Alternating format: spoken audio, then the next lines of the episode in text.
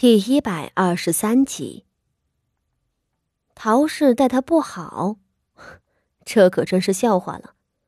当初陶氏对几个庶女虽不亲近，但也不会苛待，而如今的谢氏，面上照应着傅心怡，让她过得比别的庶出更好一些，实际上是将傅心怡当个丫鬟使唤的。傅心怡在谢氏手底下。日日跪着捶腿洗脚，稍有不足就被谢氏责骂。嫡出的傅家仪更是对他非打即骂。当初自己还是傅华仪的时候，可是亲眼看着傅心怡是怎么伺候谢氏的。有一回，傅心怡给谢氏布菜，夹了一碟子豆腐花卷之类，谢氏那日胃口不好。迁怒傅心怡，将一碟子饭菜摔在他的眼前，并命令他跪在地上，像狗一样用嘴巴把那些东西啃干净。傅心怡竟也不敢反抗，当着丫鬟婆子的面俯身照做。吃完之后，他还要战战兢兢地给谢氏磕头，说一声“谢母亲赏我”。觉得陶氏苛待他了，不说陶氏是个贤惠慈爱、从不会耍这些谋算的人。退一步讲，就算傅心怡对陶氏不满意，可后来的谢氏难道就待他好了？谢氏日日打骂侮辱他，他竟还觉着比陶氏更好？傅锦仪冷笑着，看向傅心怡的目光。鄙夷而愤恨。他并不是因为傅心怡冒犯了陶氏而愤怒，而是因为傅心怡这是铁了心的要维护谢氏了啊！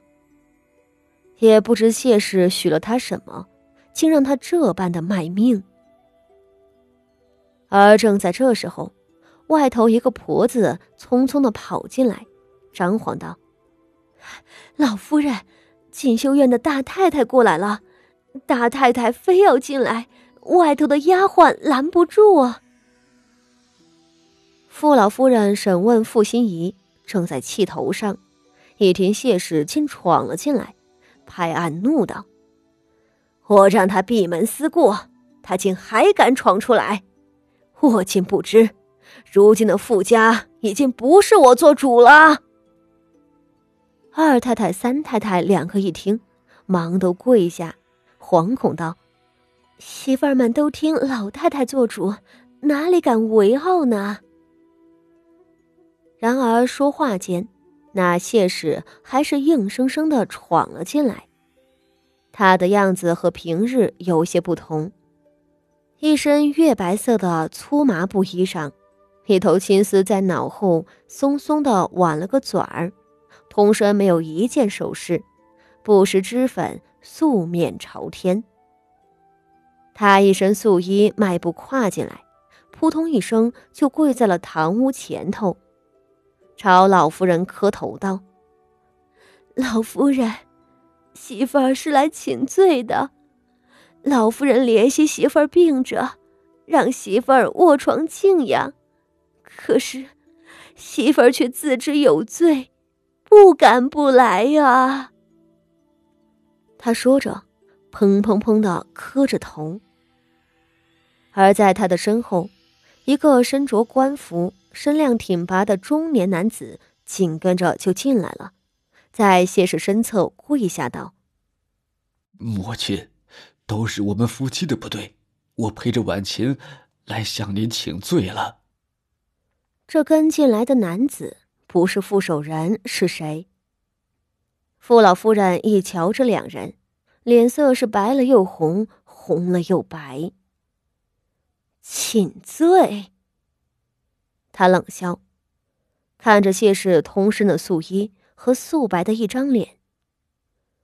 大房媳妇儿啊，你有何罪之有？德熙是我的长子，我没有照顾好他。才害得他被人投毒。谢氏说着，磕头不断。投毒害他的人，还是我另一个女儿心怡。是我教女不善，他才会这样做。两个孩子出了事情，我这个嫡母难辞其咎啊！说着，呜呜的哭了起来，朝前西行两步道：“老夫人，您打我骂我吧，都是媳妇儿不好，媳妇儿甘愿受罚。昨日我一听说谋害德熙的竟然是心仪，一时又惊又恐，又气又羞，想着我膝下的儿女。”竟能做出这样的事儿，这才晕了过去。您打了心仪十五个板子，今日便也打我十五个板子吧，这是我该受的。傅老夫人静静的看着他。母亲，儿子有错。傅守仁跟着上前道。吏部公务繁忙，儿子时常睡在官署，连家也不回来。这几日家中出了事，儿子也是昨日才刚刚得知。你罚婉琴，便也一同罚了我吧。婉琴身子不好，挨不了十五个板子呀。你，你就让我来挨吧。他话音刚落，上头一只茶盏就飞下来了。傅老夫人怒喝道：“混账！傅守仁，你这是在做什么？啊！给你媳妇儿求情！”傅守仁跪地不起，道：“儿子求母亲网开一面。婉琴的确有错，她没有管束好几个儿女。”傅老夫人气得浑身发抖。几个贴身的丫鬟都吓傻了，忙上来给老夫人顺气。老夫人指着谢氏冷道：“是，是，你的确有错啊！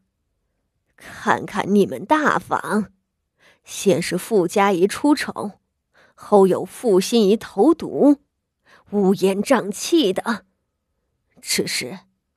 除开你这管束不力的罪过，我这个当娘的，今日还想问你一句：希尔中毒的事情，真的和你没有关系吗？这话一出，谢氏和傅守仁浑身一僵，四周坐着的二太太几个也都愣了。老夫人怀疑谢氏是真真的。只是大家都没有想到，他会毫不客气的当众说出来。